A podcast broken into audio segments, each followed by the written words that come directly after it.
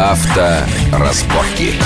Приветствую всех в студии Александр Злобин. Это большая автомобильная программа на радио Вести ФМ. Как всегда, обсуждаем последние автомобильные новости, тенденции, тренды и так далее вместе с нашими гостями. Сегодня у нас в студии автомобильный эксперт Алексей Аксенов. Алексей, приветствую вас в нашей студии.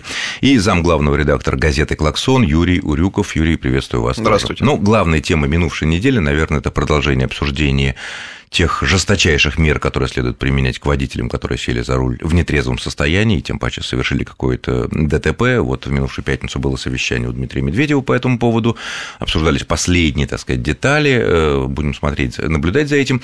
Но пока мой первый вопрос к гостям э, такой. Вот на ваш взгляд, такое сильное ужесточение штрафов, повышение штрафов, увеличение сроков лишения прав допустим, просто за езду в нетрезвом виде, отдельный вопрос, что мы считаем нетрезвым видом, это отдельный вопрос, оно может привести к ликвидации возможности такого рода трагедии, которая произошла на Минской улице?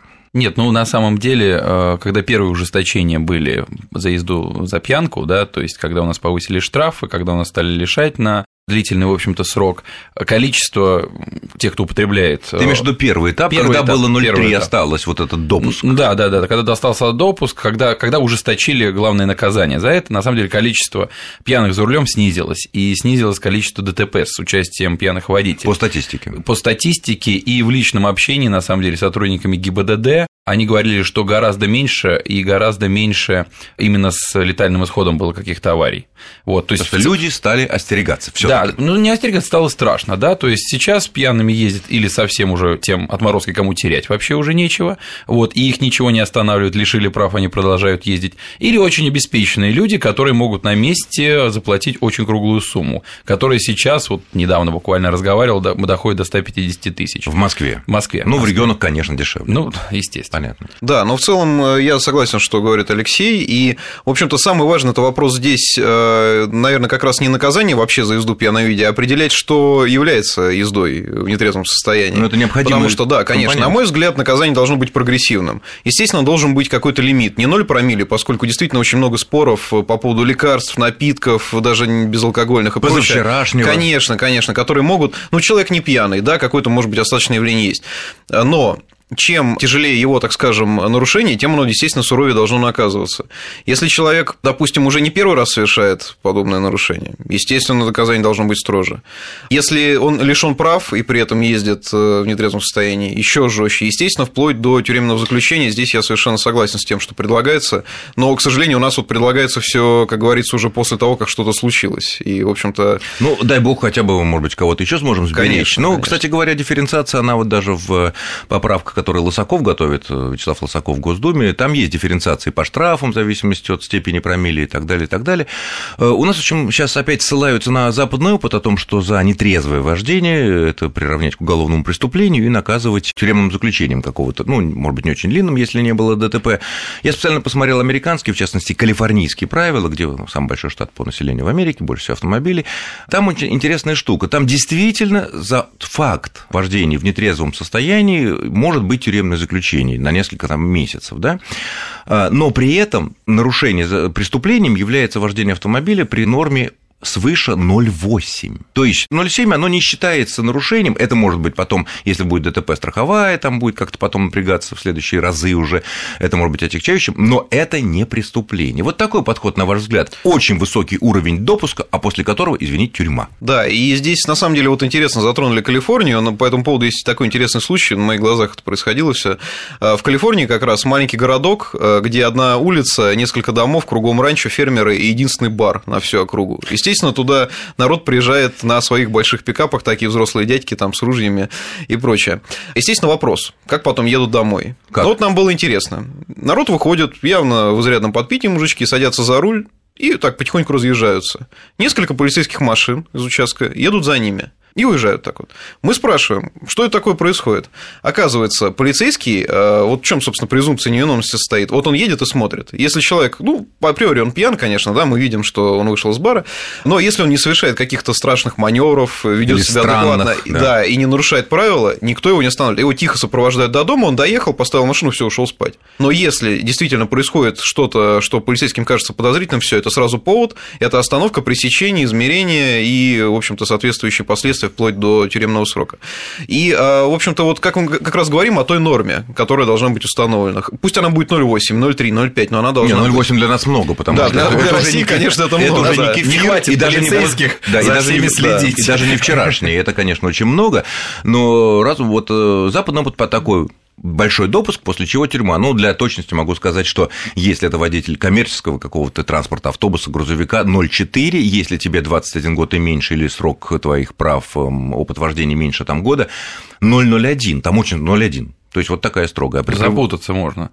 Нет, на самом Нет, деле ну, есть страны, есть страны, где, в общем, то схема э, разрешено употреблять алкоголь до тех же до 0,8 промилле. Сейчас не скажу. Не употреблять даже, а иметь. Иметь, иметь да, 0,8 промилле, да. Великобритания. Э, да, в Англии 0,8. Да, но там правило, я про другую страну сейчас говорю. Там есть правило то, что ты можешь все, если тебя остановят, продули 0,8, все в порядке, там 0,7. Но если даже э, если ты попал в ДТП и у тебя обнаружено 0,1, даже 0,1 промилле, то тебя признают виновным потому что это могло стать... А, да, абсолютно, абсолютно, это как в Германии, который, где нет ограничений, как мы все знаем и завидуем, э, скорости легальной на автобанах, но если при скорости не знаю, 150 километров ты совершил ДТП, то это тебе отягчающий, значит, ты неправильно выбрал. несколько уже будет. Нет, ну, если хорошая машина, там, я не знаю, но, э, в принципе, значит, неправильно выбрал, может быть, дождь был, может быть, туман был, может быть, что-то такое, то есть ты можешь ехать. Ну, значит, неправильно, значит, страховые опять последствия для тебя, дороже намного страховка, и ты виновен. Хорошо, если перейти к технике, вот э, стали говорить много об алкозамках, которые, по идее, не дадут э, нашему человеку с парами, что называется, пока оставляем в сторону вопрос 0, 0,3, 0, там сколько угодно, я думаю, что этот вопрос все таки будет решен в Госдуме разумно, потому что все понимают, жесточайшие наказания, которые нужны, не могут быть без допуска, ну, очевидно. Коррупция, ошибка прибора, специальная настройка прибора, как мы знаем, ватка со спиртом на прибор, ну, все прочее. Вот эти алкозамки, насколько они эффективны с технической точки зрения, можно ли их обойти, насколько сложно их обойти, вот если кому-то вот приперло?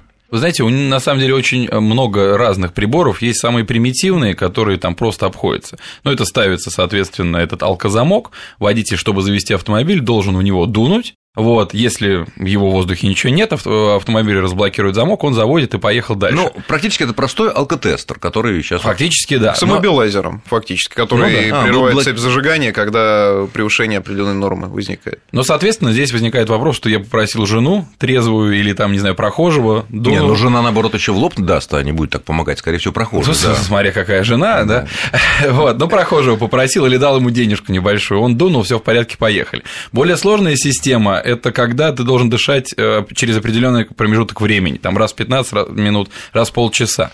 Но это неудобно и для человека, да. Э, но это и опасно, если машина будет э, выключиться двигатель на, в движении. В движении, ну, правильно, Извините, да. а где у нас гидроусилитель не, тормозов? но он не должен, по-моему, выключиться прямо напрямую, может, Юра там поправит меня. Во всяком случае, он должен как-то просигналить и просто отключить систему он Нет, не должен. естественно, естественно, это против безопасности такого происходить не будет. Но в целом, да, собственно, основная, самая распространенная схема – это вот то, что сказал Алексей, когда, по сути, это алкозамок, который нужно подуть, разрешили, все, садишься и едешь. Неважно, кто туда подул, у нас уже много способов изобрели, вот того же пешехода попросить или там соседа, коллегу и так далее. Все остальные системы, они гораздо более сложные и сопряжены не только вот с технической сложностью установки на автомобиль, но и с эксплуатационными вот такими вопросами. Например, но они хорошо. Есть, но они есть уже. Да, естественно, есть разработки. Ну, пожалуйста, можно привести пример, когда у нас уже гаишники объявляют, что они вот-вот примут на вооружение алкотестер, который способен лазерным лучом на расстоянии определять наличие паров алкоголя в салоне ну, машины. Ну, мне кажется, вот мы обсуждали это как-то с экспертами. водителя. Да, да, да. Но это как-то элемент бреда все таки пока, наверное, или техника уже шагнула? Ну, в общем, там военные технологии, там есть действительно способы определять на расстоянии количество каких-то определенных веществ в воздухе. Это не обязательно, это может быть паралкоголь, это, это газовый элемент, там кислород, водород. Через стекло. Есть, да. Нет, есть... определяют же в аэропортах. Э, естественно, естественно. Есть, есть такие технологии, но просто надо понимать, что до реального автомобильного мира это все настолько далеко, что пока об этом говорить не то, что даже преждевременно. А, а сколько так, стоит оборудовать автомобиль такой вот э, штукой? Если, допустим, у нас будет по образцу некоторых скандинавских стран введено правило, что тот, который нам что-то такое плохое сделал, был пойман, потом через какое-то время права ему возвращают, но с условием, что ты ставишь за свой счет, естественно, какой-то алкозамок установленного там образца в автомобиль автомобиль. Ну, порядок примерно цен, это сколько может быть, там, 300 евро, 1000 евро, 3000 Больше, евро? на самом деле, вот то, что рассматриваются те алкозамки, которые рассматриваются для установки у нас, ну, в принудительном, есть за 600 долларов самые такие простые, ну, с установкой, соответственно, уже, вот там определенных фирм, но вот то, что ставят в Европе, как мне говорят, там около полутора тысяч это все стоит. Евро уже. Да, наверное, евро уже. И я думаю, что здесь может быть и государственный контроль какой-то за ценообразованием может быть, поскольку ведь в этом определенный воспитательный элемент тоже есть. То есть человек должен заплатить определенную весомую сумму и, в общем-то, понять, что это тоже как штраф, по сути. Я думаю, что это тоже будет регулироваться. Ну, И дай бог, конце если это концов. хоть как-то поможет, и все таки действительно люди пьяными выезжать не будут. Ну что ж, э, обсудили эту тему. Вторая важная тема. В начале минувшей недели в московском регионе открылась первая реальная платная дорога. Это трасса Дон, М4, сколько там, 25-30 километров. 23 километра всего лишь. 23 километра, но велика беда начала, что называется. Проехали? Да, вот мы как раз непосредственно после открытия проехали, чтобы проверить. И не просто проехали, а сравнили с бесплатным дублером, поскольку, ну, собственно, это основное. А что вообще нам предлагают, чем пользоваться? Ну и, в общем-то, если вкратце, то результаты таковы, что действительно 23 километра, ну, фактически затрат на проезд, ну, на мой взгляд, не окупают, потому что, да, действительно, 30 скорость- рублей Да, 30 днём рублей для легкового автомобиля днем, ночью 10 рублей дешевле, но даже не в этом суть, а суть в том, что для сравнения, сколько я потратил времени на то, чтобы проехать этот платный участок, вот ровно столько же времени я стоял на очереди в кассу. Это будний день, это обеденный, по сути, перерыв, когда нет дачников, нет фур практически на дороге. И А вот это самое интересное, об этом мы поговорим в следующей части нашей программы, которая выйдет в эфир через несколько минут после короткого выпуска новостей на вестях. Авторазборки.